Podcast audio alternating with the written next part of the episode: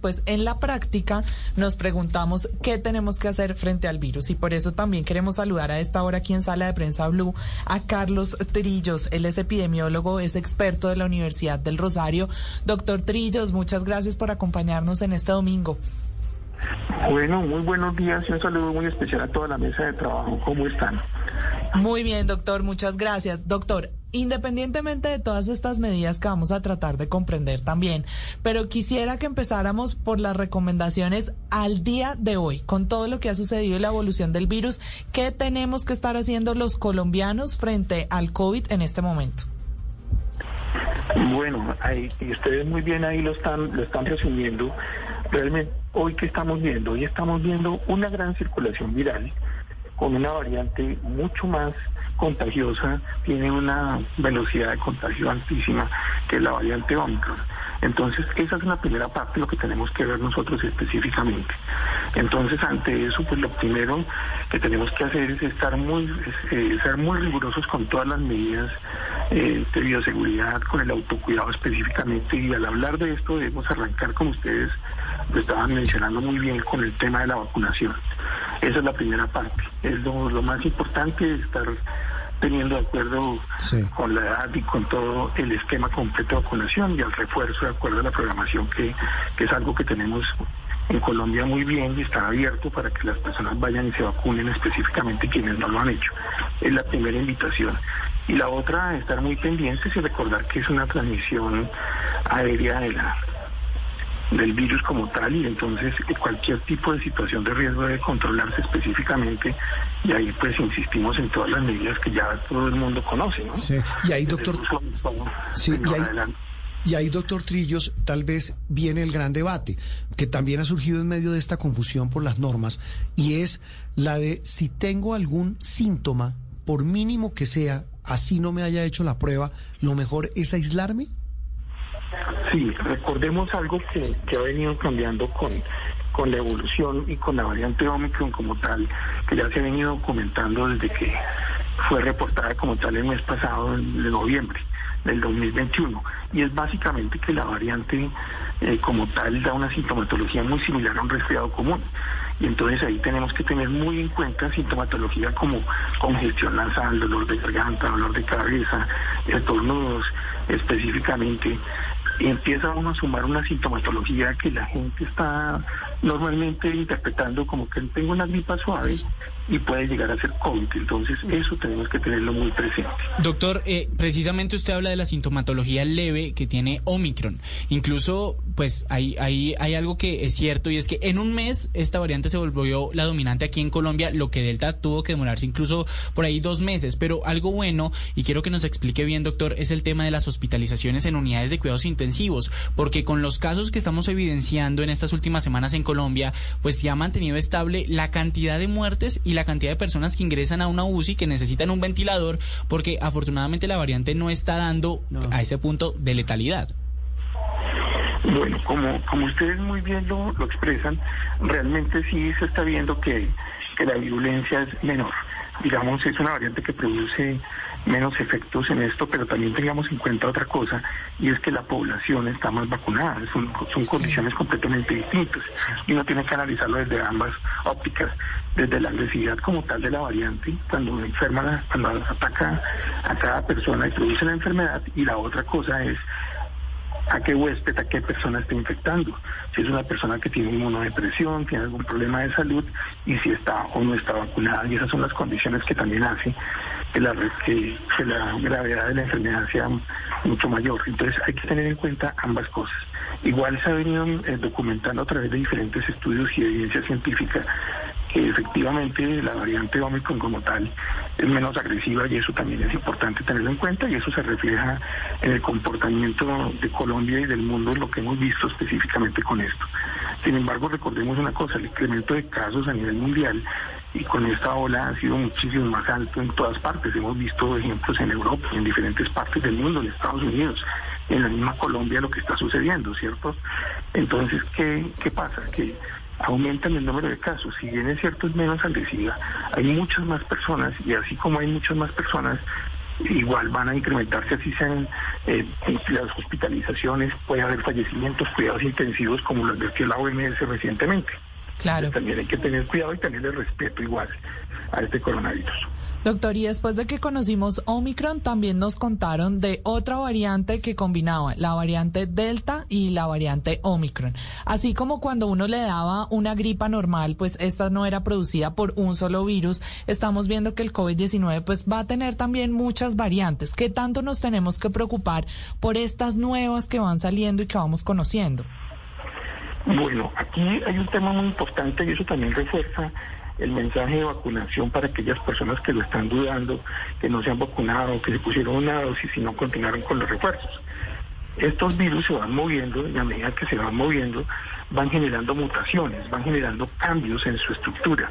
Hay unos chiquitos y otros más grandes que generan las famosas variantes, como lo que pasó con Omicron, y ustedes vieron que tenía se había detectado más de 60 como tal mutaciones específicamente en la estructura del virus y más de 70, de más de 30, perdón, más de 30 mutaciones en la proteína S, que es la que se une específicamente al receptor para infectar las células y esto es lo que hace finalmente que se genere todo el mecanismo de, de contagio específicamente y las vacunas, recordemos, van dirigidas contra esa proteína.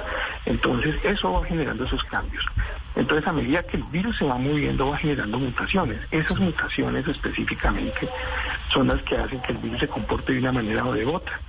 Y así como pueden haber variantes como Omicron que son mucho más contagiosas, también igual pueden haber variantes que puedan ser mucho más contagiosas e igual mucho más agresivas. Y eso es una de las cosas que uno debe prevenir y debe bloquear específicamente. Doctor Trillos, hablando precisamente de variantes y de mutaciones, eh, ahora se asegura que Omicron es la variante dominante y esta es una variante, como bien hemos hablado ahora, tiene unas características particulares dentro de ella, un menor tiempo de incubación, de allí que se decidiera que eh, los aislamientos se redujeran de 14 a 7 días. Pero entonces la pregunta es la siguiente, ¿las otras variantes ya no están circulando? Porque puede que venga una variante que vuelva a tener el tiempo de incubación eh, que, solíamos ver y resulta que las medidas de pronto no se están ajustando del todo. Ahí lo que tenemos que tener muy presente es específicamente que lo que está circulando como variante dominante es Omicron, pero puede haber una combinación. Y recordemos que también está circulando Delta y hay una combinación Delta-Omicron. Lo que pasa es que por la, forma como se comporta la nueva variante, eh, es más contagiosa y por eso está cogiendo más terreno.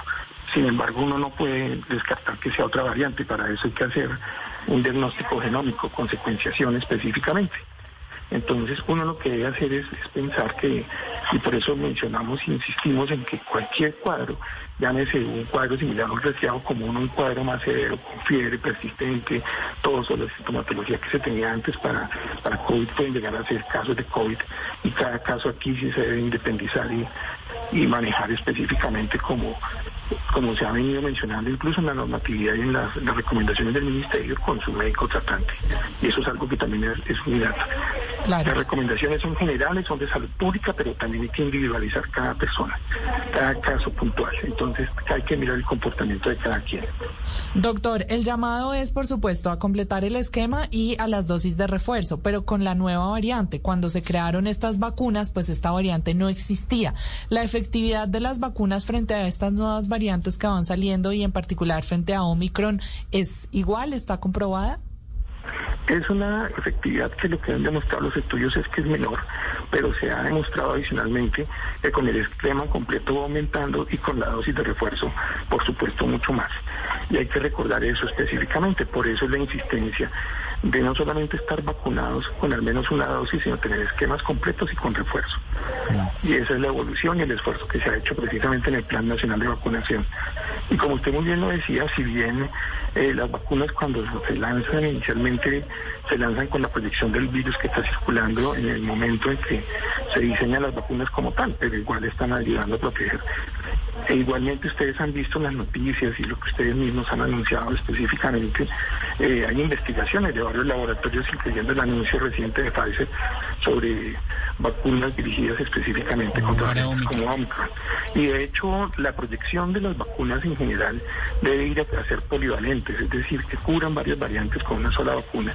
Esa es la proyección y la vacuna ideal para manejar a futuro. Claro. eso están investigando y están trabajando. Claro, doctor, porque esto igual va cambiando y el virus sigue mutando, pero yo quiero regresar un poco frente a las exigencias del Ministerio de Salud, específicamente en las pruebas.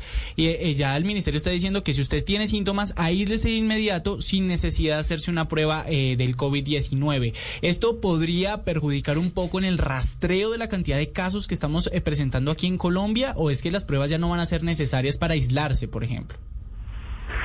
Digamos, aquí hay una cosa que vale la pena tener muy en cuenta. Y es que lo que está, el mensaje aquí grande, es decir, si usted tiene una sintomatología por leve que sea similar a un resfriado, puede ser COVID, aíslese y tenga toda la prevención, tenga todas las precauciones necesarias, ¿cierto? Y eso ayuda, por el contrario, y ayuda muchísimo a que a evitar personas circulando con sintomatología, con el virus que puedan contagiar a otros. Entonces ahí lo que se busca es disminuir el, el número de contactos como tal. Porque si usted está en casa aislado y no se está moviendo para hacerse una prueba, entonces se está exponiendo menos personas. Imagínense que la persona tenga la sintomatología, esté sintomático, esté infectado, esté con el virus, liberando el electrón en transporte público, se mueva por la ciudad, ¿a cuántos puede contagiar? No, pues claro, es que ese es el problema si no hay pruebas. Si usted no tiene cómo saber que la gente es positiva, pues la gente va a seguir contagiando sin ningún problema, como si fuera una y asintomáticos contagian, eh, Juan Roberto, recuerde eso también. Sí, eh, doctor Trillos, esta pregunta la hace mucha gente. Y, la hace quienes incluso le quitan importancia al, al COVID hoy porque dicen, ya estoy vacunado, ya tengo el refuerzo, pues ya me dio COVID, ya qué más da que me vuelva a dar. La diferencia es enorme y sigue siendo enorme frente a una gripa normal. Es importante, esa es una pregunta bien importante y no debemos menospreciar eh, el virus, el SARS-CoV-2, independientemente de que esta variante se esté comportando con menos agresividad. Hay que recordar que cuando nosotros hablamos de un concepto de virulencia, la virulencia depende tanto del virus y de la gente como tal, que es el virus, y del huésped, de la persona que está específicamente con el virus, de la respuesta que uno tenga. Recordemos que puede haber virus que son menos agresivos, pero con una persona con una inmunodepresión, con un problema de inmunidad específica, el virus puede causar bastante daño. Entonces, esas son las dos cosas y ese es el equilibrio. Y además, perdón, doctor. No lo no, no iba a decirle que además, mientras más dejemos que, que, que, el virus siga contagiando, pues siguen las mutaciones y se pueden volver peores las mutaciones. claro. Eso va, eso va cambiando, exactamente. Y a medida que el virus va, va moviéndose y va circulando específicamente, va mutando. Eso es parte normal de, del virus como tal, de la biología del virus. Entonces, eso es algo que uno tiene que tener muy, muy en cuenta y, no confiarse. No es una gripa normal, eso es lo más importante. Pues doctor Trillos, como siempre, un gusto saludarlo y saludar a, repito, una autoridad en la materia en un tema que no debe ser ni en juego ni tomarse a la ligera. Un abrazo y mil gracias. Bueno, un gusto saludarlos y muchísimas gracias. Un abrazo. Carlos Trillos. Sí, señor, epidemiólogo de la Universidad del Rosario.